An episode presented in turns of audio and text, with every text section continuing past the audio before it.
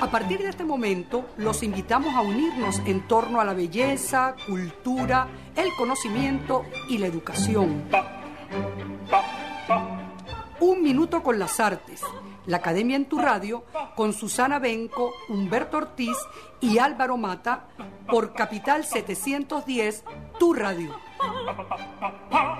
Buenos días amigos de Radio Capital 710 AM. Bienvenidos a su programa Un Minuto con las Artes, la Academia en tu Radio. Hoy estaremos acompañándoles Raúl Sánchez al control, edición y montaje, Jorge Duque en la producción y coordinación de la estación, Valentina Graciani en la producción del programa y al frente del micrófono Álvaro Mata, Susana Benco, Humberto Ortiz y Rafael Castillo Zapata, todos bajo la dirección de Radamés Lebrón. Hoy, Susana, Humberto, Rafael, bienvenidos. Pues buenos días. Buenos días. Tenemos eh, un invitado, eh, digamos, también de excepción, como acostumbramos a tener en nuestro programa, eh, aprovechando un poco la onda cinéfila de los Oscar que se entregaron recientemente. Tenemos en nuestro programa a Derek Blanco. Derek Blanco es periodista egresado de la Universidad Santa María, ha trabajado en Televen, en Unión Radio, en, MF, en FM Center, en Frecuencia Mágica, en Globovisión. Ha sido ancla o es actualmente ancla y reportero en TVB Noticias y en Vivo Playnet, eh, locutor en Circuito X. Ganó el premio eh, al programa del año 2015 por su programa Televisión Tecnología entregado por Explosión Creativa. Derek adicionalmente es actor de teatro se inició en el Teatro Nueva Era con Jennifer Gasperi, eh, a continuación el Teatro Bagazos con Gerardo Blanco, también estuvo con Mario Sudano, Felicia Canetti, Javier Vidal, etcétera, ¿no? Bienvenido Derek a nuestro programa. Mira, bueno, muchas gracias, eh, eh, de verdad y se lo decía en estos días a, un eh, compañero que tiene menos experiencia que yo va aprendiendo. Y yo siempre que puedo dar un consejo lo doy.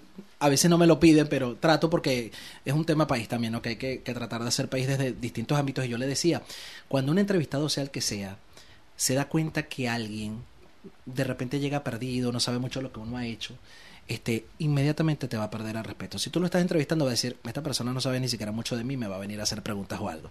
Eh, y con esto quiero decir que me alegra mucho ver que todavía hay gente en este país haciendo el trabajo. Eh, ver que nombraste todo eso que he estado en muchas entrevistas y a veces la gente no se recuerda o, que nombraras con quién empecé a hacer teatro, hasta la profesora, ni siquiera nada más el grupo, eh, o en dónde trabajé desde un principio, eh, me da cuenta de que aquí todavía hay mucha gente profesional que no se ha ido del país y que sigue haciendo un gran trabajo. Y me conmueve mucho escucharlo porque a veces uno va pasando el tiempo y no se detiene a pensar en todo lo que ha podido hacer. Y cuando lo nombraste ahorita en cuestión de un minuto y medio, más o menos retrocedí en el tiempo y, y bueno, parece que fue ayer, pero ya han pasado algunas cosas y bueno, seguimos trabajando, que es lo mejor y feliz de venir a hablar del Oscar también, porque aunque he estado en todas las fuentes del periodismo, estuve en espectáculos en un tiempo, en cultura también, y yo siendo teatro eh, eh, me identifico mucho con el tema actoral y me gusta ver los Oscars, me gusta ir al teatro, me gusta ver buenos trabajos y siempre trato de hacer lo posible por estar al día con ellos. Qué bueno, qué bueno. Bueno, pero te voy a decir, sorprende porque te es tan joven y yo veo este currículum tan amplio. Gracias, es un honor que me lo diga. Es una maravilla, tan, siendo Empecé muy, muy chamito, vamos a decir. No soy tan chamito como la gente cree, pero empecé muy, muy chamo. Yo empecé a ejercer... No, no, se nota. Empecé, empecé a ejercer estando en quinto semestre de la carrera. Ya yo entraba a Televen a trabajar, empecé con Carlos Fernández allí, con una gran colega que hoy en día trabaja en Univisión, y me dio la oportunidad. Y yo siempre digo que uno tiene que tratar de empezar a, ejercer y tener experiencia antes de graduarse, no esperar a graduarte, más en un medio tan competitivo en este país, eh, en el que no hay tantos medios para tanta gente. Entonces, eh, busqué hacerlo desde quinto semestre y bueno, ya son de allí a esta parte han pasado 15 años. ¿Qué te pareció, Derek, la ceremonia de la, entrega de los premios de la Academia? Porque vemos de entrada que la Academia intentó repetir el acierto del año pasado al no al prescindir de, la figura de un único presentador, ¿no?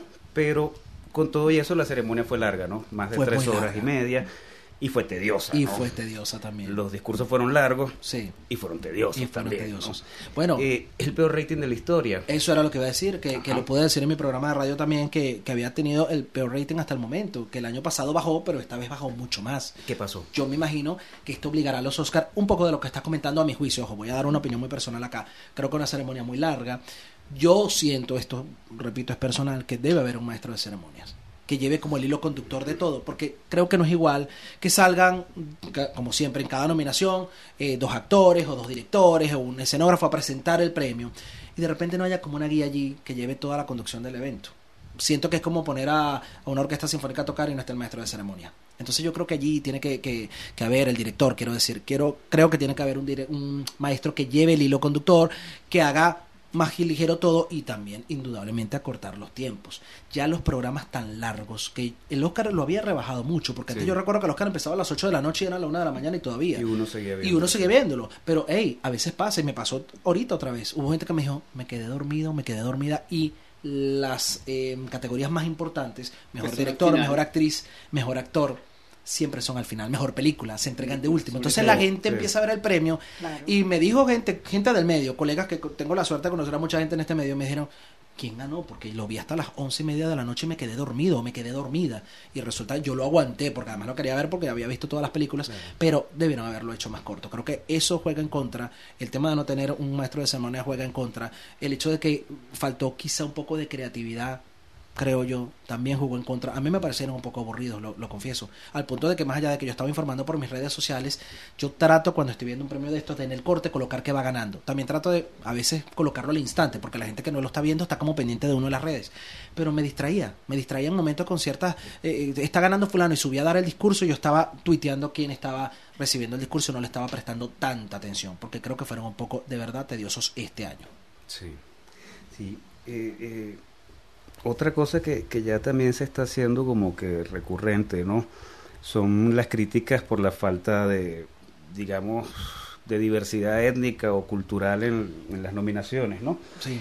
Eh, ¿A dónde nos está llevando esta actitud políticamente correcta, que esto no es solo en la academia, ¿no? sino en el mundo, En el mundo entero. cuando lo que se está evaluando aquí es la calidad cinematográfica, ¿no? Exactamente, mira, creo que es un punto negativo, no los lleva a ninguna parte. De hecho, cuando yo me meto en el, en el Twitter, por ejemplo, que yo lo manejo mucho, al igual que las otras redes, pero bueno, periodísticamente hablando creo que es la que más manejo, me sorprende mucho ver que eh, René Zellweger, no, eh, Natalie Portman era tendencia.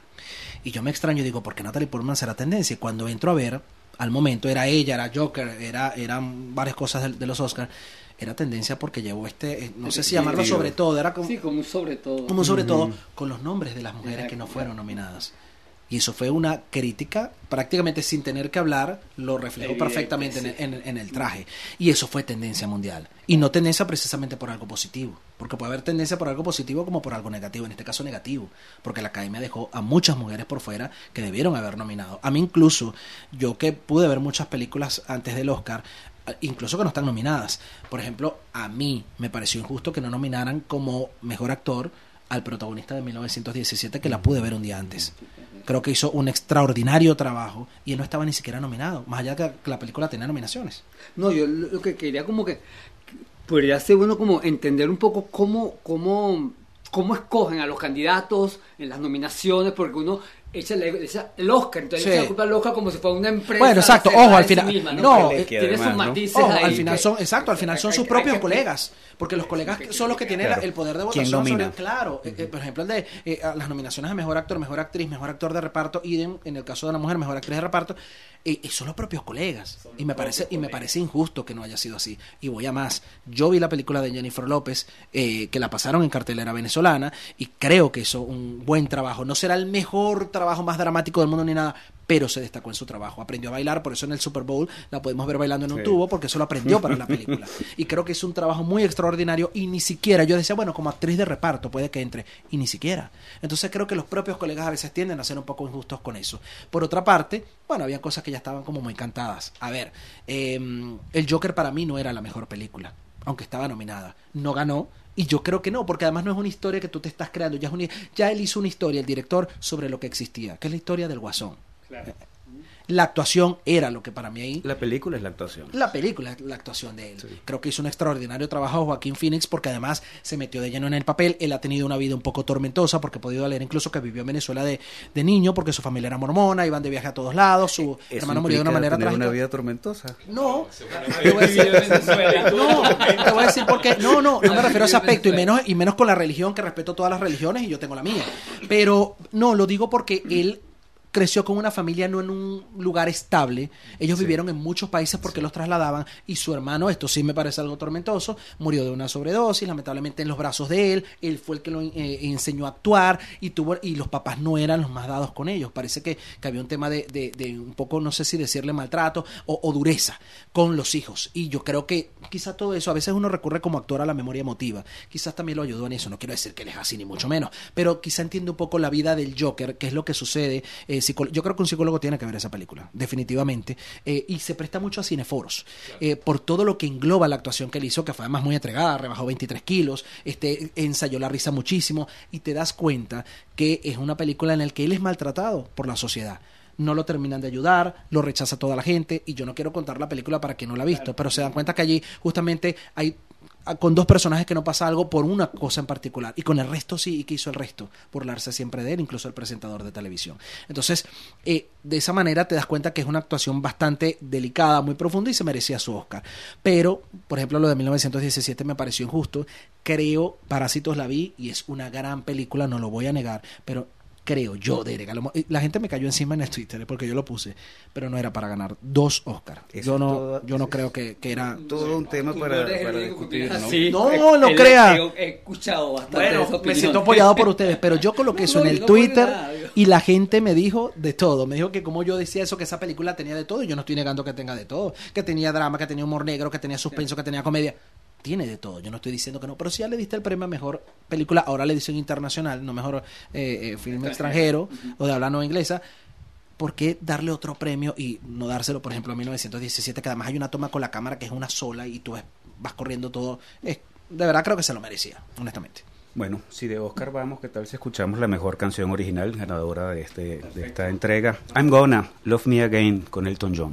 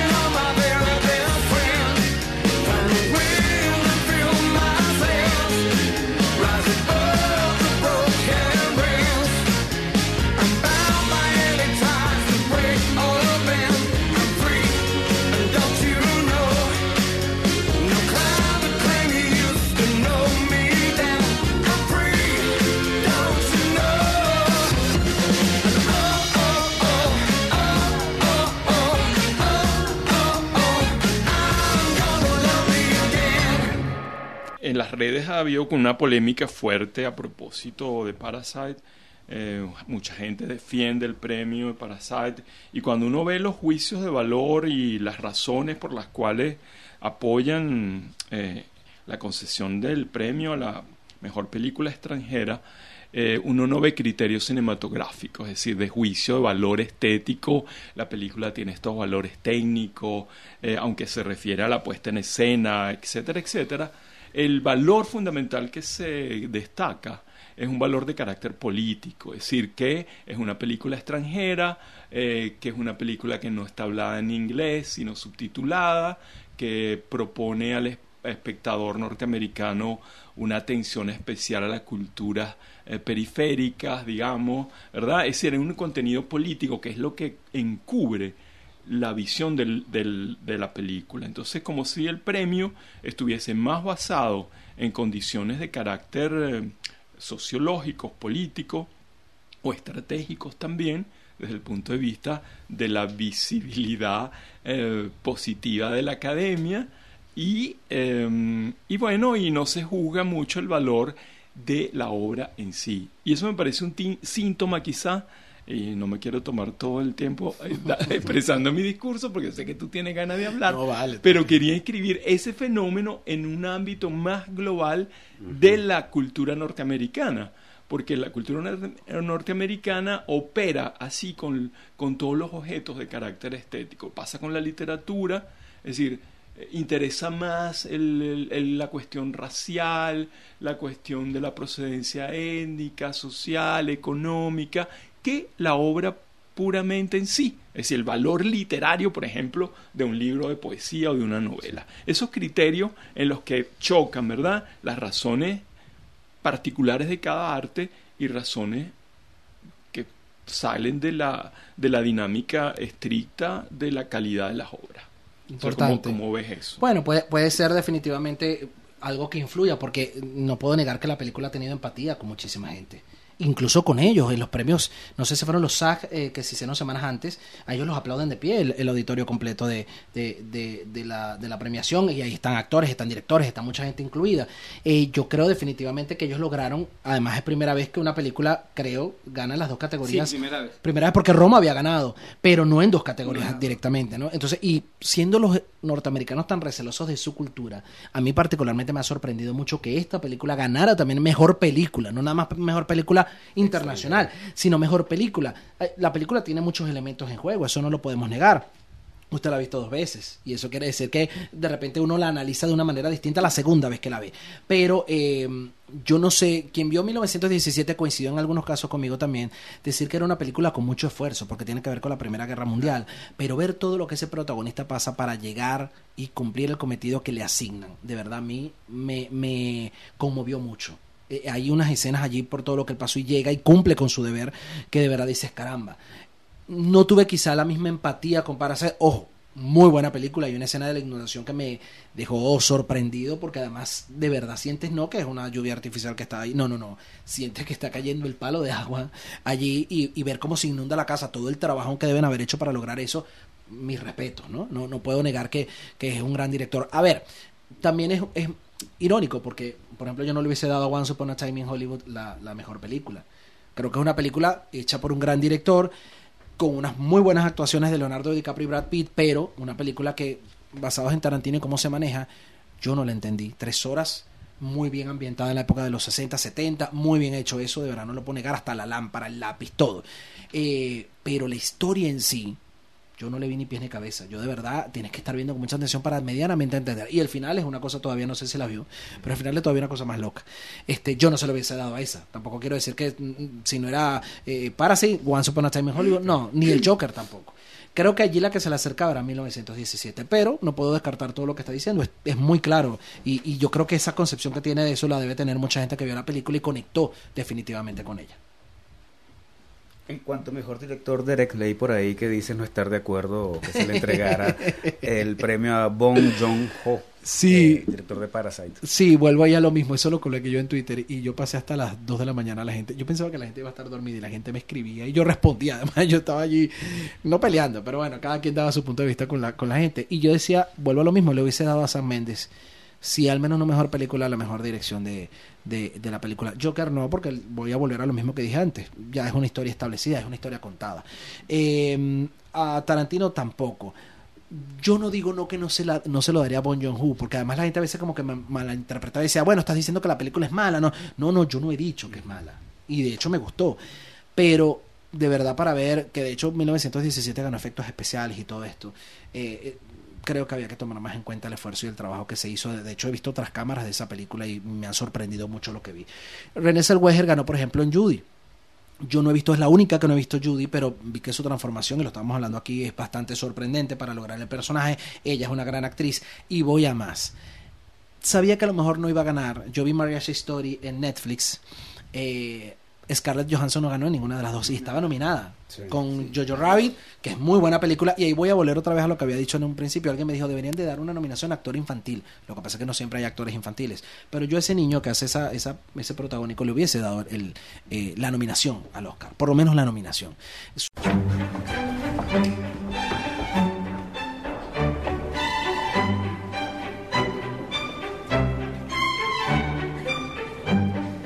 Regresamos con Derek Blanco, periodista, locutor, ancla, reportero y actor. Y sobre esta última faceta vamos a hablar a continuación. Derek, ¿cómo comenzaste en el mundo del teatro? Eh, bueno, empecé, yo primero me gradué de comunicador social, que a fin de cuentas el periodismo es mi profesión principal, yo siempre lo digo porque además me, me apasiona muchísimo, al igual que las demás, pero es, es mi base, ¿no? Como tal. Eh, siempre veía a los actores me- porque iba al teatro, porque veo cine, porque veía novelas de niños. Tengo una tía que es actriz, o era actriz de RCTV. Tengo familia en el medio de alguna manera, un tío que es eh, DJ, otra tía que es locutora, tengo otros tíos eh, que son músicos por parte de papá. Entonces, bueno, en ese ambiente de alguna manera yo crecí.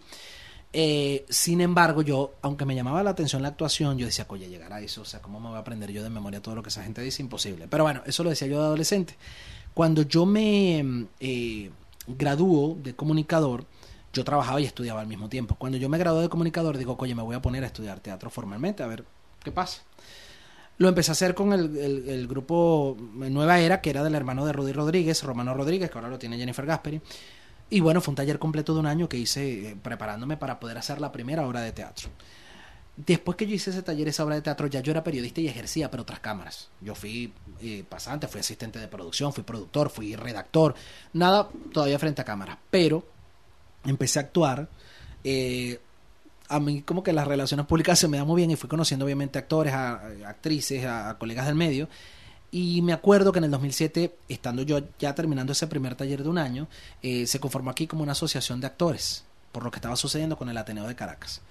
Bueno, yo agarré y escribí un correo. a- salió un artículo en un importante diario eh, en ese momento de- de- del país. Y bueno, después yo me entero por María Alejandra Martín que ese correo lo pusieron por error. Pero bueno, ese error me ayudó a mí. Porque yo le escribí y dije, mira, yo soy Derek Blanco, yo estoy, soy periodista, estoy terminando un curso de actuación, ya hacía radio también porque yo me gradué de locutora después que salí de la Santa María de la UCB. Y yo había estado trabajando mucho radio también detrás de cámara. Pero ya Mari Carmen Sobrino me estaba dando la oportunidad de salir frente a los micrófonos. Eh, me dicen, sí, vale, tranquilo, ven. Y recuerdo que ese día voy eh, y cuando llegué, llegué muy intimidado porque estaban todos los grandes actores y actrices de este país y yo era a lo mejor el desconocido para ellos. Total que bueno, entré allí para resumir el cuento, ellos echarán toda la historia de, de algunas acciones que querían hacer para preservar el Ateneo y se me acerca Alvi de Abreu, gran actor también del país que hoy en día vive en México y me dice, mira, eh, oye, bueno, te damos la bienvenida y todo, pero tú eres periodista, no vayas a, filtrar información de lo que aquí salió o no, tranquilo, yo aquí estoy como actor, yo soy un periodista en ciertas cosas muy atípico, o sea, mientras otro periodista va a buscar decir la co- no, yo si de verdad me dicen guárdate eso, yo lo guardo. Le tranquilo, yo no voy a decir nada, yo estoy aquí como actor, no como periodista, yo me presenté obviamente ante todo el mundo. Y ese mismo día se hizo una miniserie para televisión con algo que tenía que ver con el Ateneo. Y dijeron, mira, vale, él es el perfecto para el personaje. Yo no había actuado en televisión. Eso de hecho ha sido lo último, lo único hasta el momento actualmente hablando que he hecho para televisión.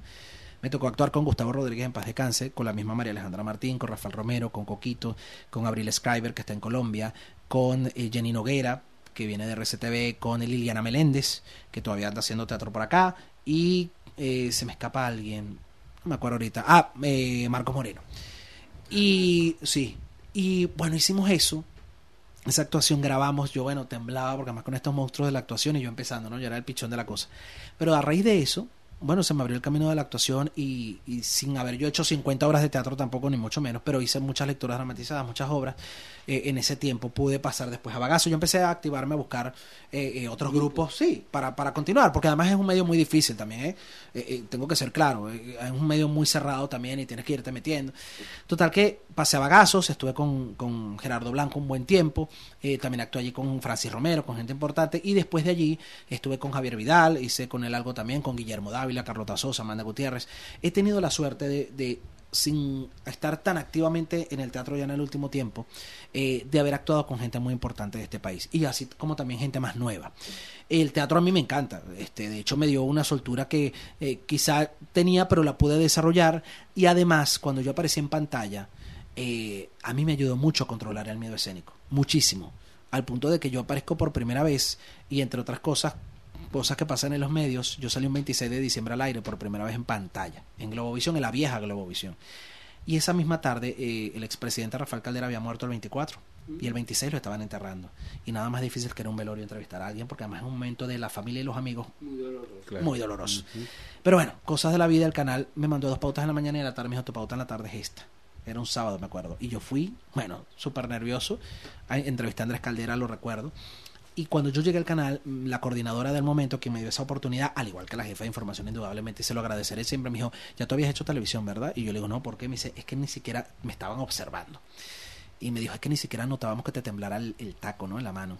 Y yo le dije, no, yo estaba de, de la cintura para abajo, mis, pies eran Sí. una- mis piernas eran una gelatina. Eres un buen actor, pues. Pero no, yo no diré que soy un buen actor, eh, modestia aparte, no, no quiero. Eh, Pero sí ya había hecho teatro, ya yo me había enfrentado a un público en vivo.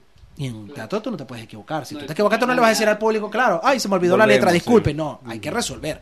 Y eso ya yo lo había vivido un buen rato. Eh, eh, entonces, claro, ese miedo escénico que tú siempre lo vas a sentir, pero lo controlas, que es lo que, como dice el Vasco el día que no lo controles, o sea, el día que no sientas miedo, estás muerto, ¿no? Entonces, siente uno el susto siempre. Yo lo apliqué para la televisión también. Y a Dios gracias le gustó el trabajo. Yo quería ser reportero, es una de las cosas que más amo. Y bueno, a raíz de ahí ya yo me quedé en, en pantalla hasta el sol de hoy.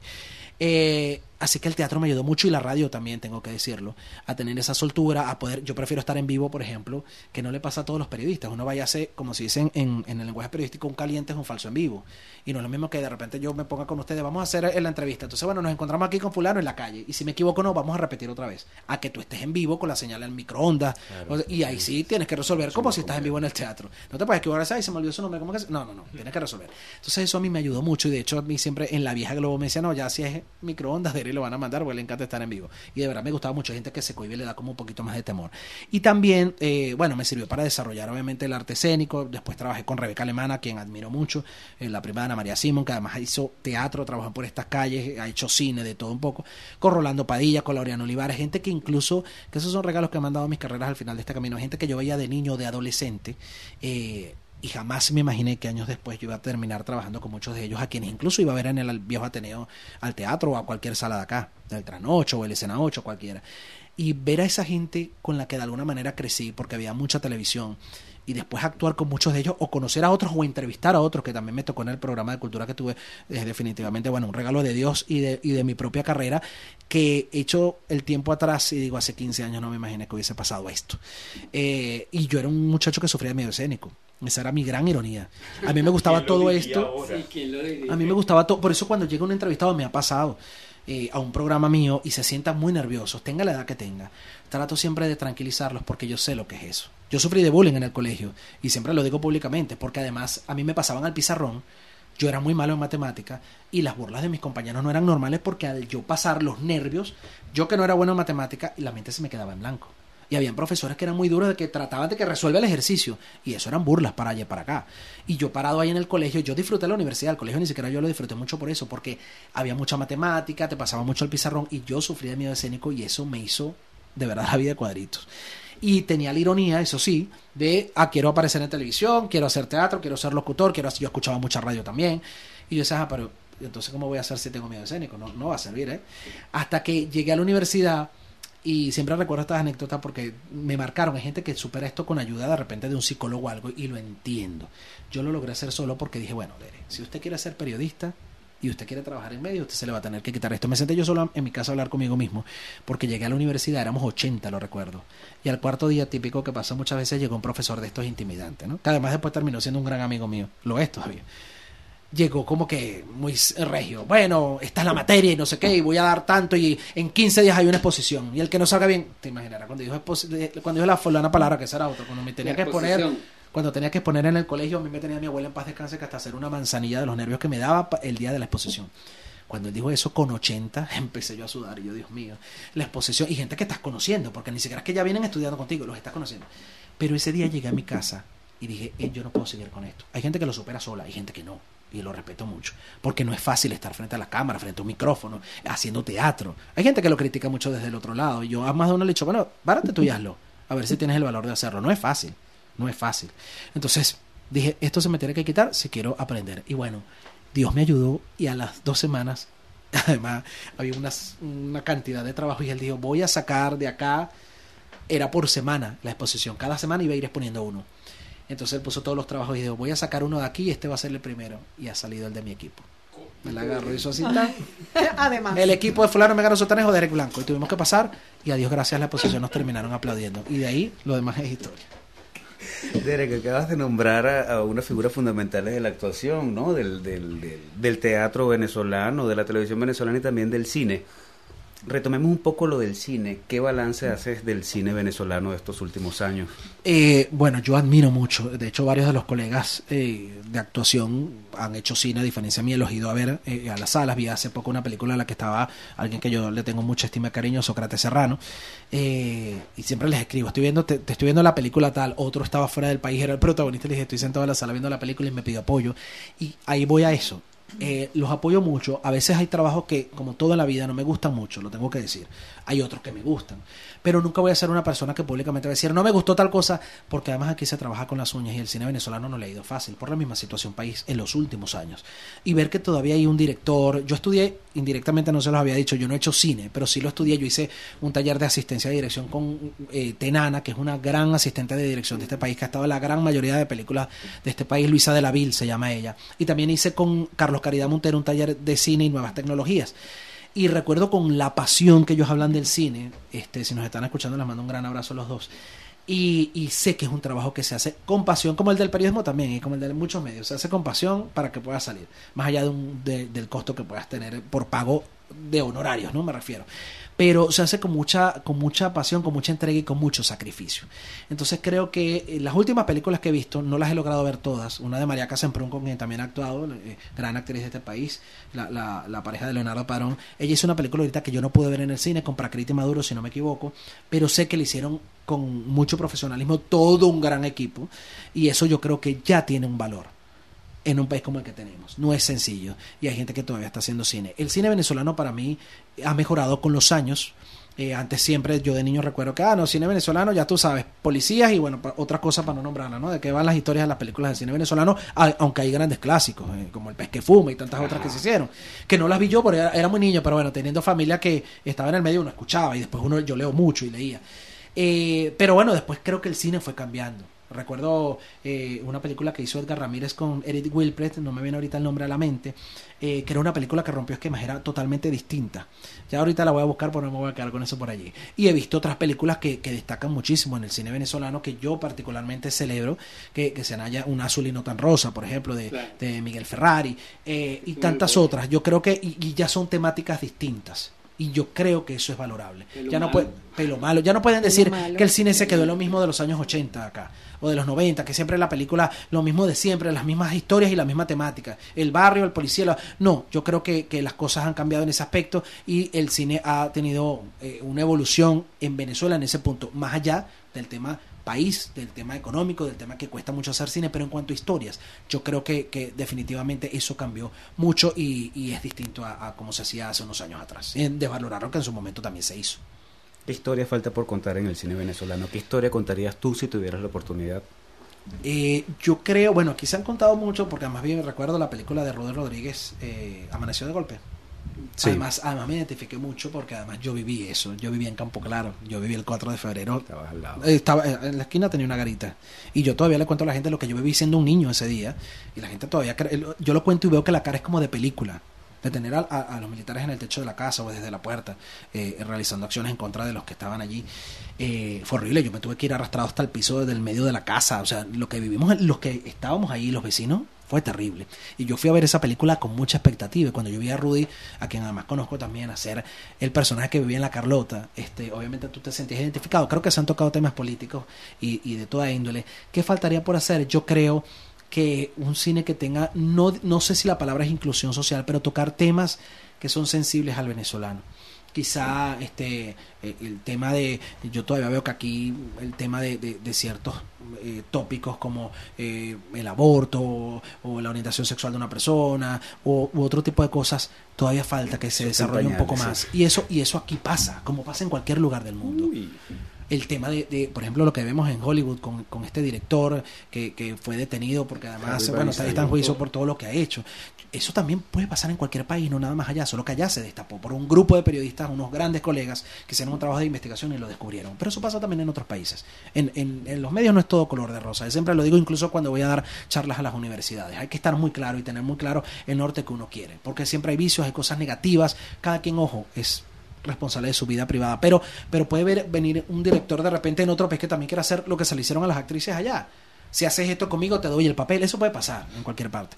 Yo creo que esas temáticas, no solo en Estados Unidos, se tienen que tocar un poco más ahí, en distintos países. Y también, a lo mejor va a sonar curso y lo que voy a decir, un cine que genere conciencia incluso de lo que nos rodea, no solo como seres humanos, sino como, como miembros de un planeta en el que vivimos porque siento que la gente es muy indolente con, con el planeta que tenemos, con las cosas que suceden. Y yo me atrevería más allá de documentales, que uno los ve en National Geographic y todo este tipo de cosas que a veces te sacuden y dice, Dios mío, eso pasa en el mundo entero y uno no hace nada por poner su granito de arena. Eso también lo pudieras llevar tú al séptimo arte y pudieras generar algo distinto. Yo creo que ese tipo de cosas sí se puede hacer y, y generar algo, un movimiento que, mira, eso parece mentira, pero a veces la gente, incluso la película Joker se ve, fíjense lo que ocurre ahí con este, con este tema de, de Sí. lo que ese personaje crea y empiezan a salir a la calle.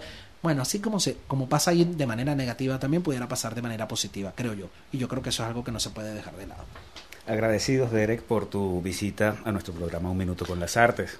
Por favor, el placer es mío. Yo estoy mientras te voy hablando acá. Está buscando. Estoy buscando la Derek está película. metido en el celular En el buscando celular, no. Habla. pero es que De- no se va a mientras hablo, faltó, porque ¿no? de verdad esa película, en esa película incluso tengo que decirles que aparecía también eh, Marisa Román Ok.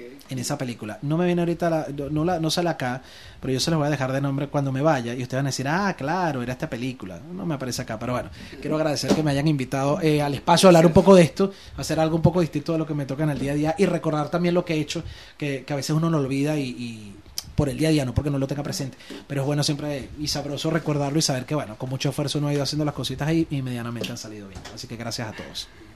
Gracias, Derek. Nosotros nos vamos a escuchar un tema musical, eh, Just for Life, con Iggy Pop.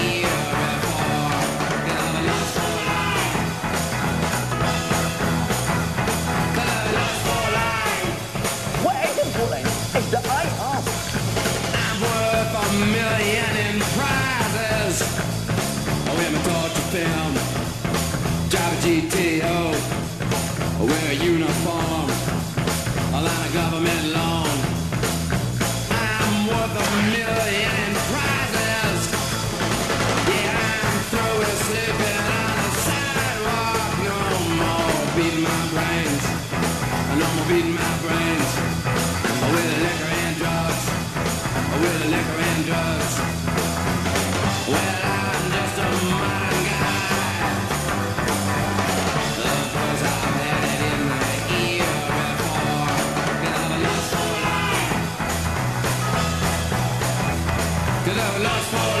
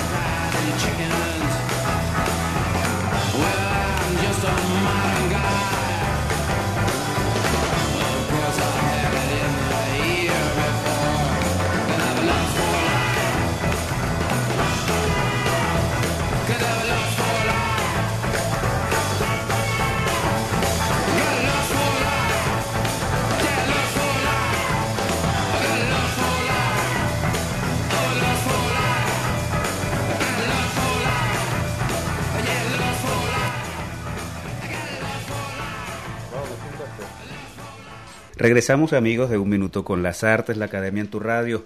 Bueno, después de esta conversación con Derek quedamos todos así como que, ¡ah! ¿cuánta información? Bueno, ¿no? yo por lo menos salir corriendo a ver las películas. 1917 hay que verla. De entrada. De entrada. Quiero ver, le digo Sí. sinceramente.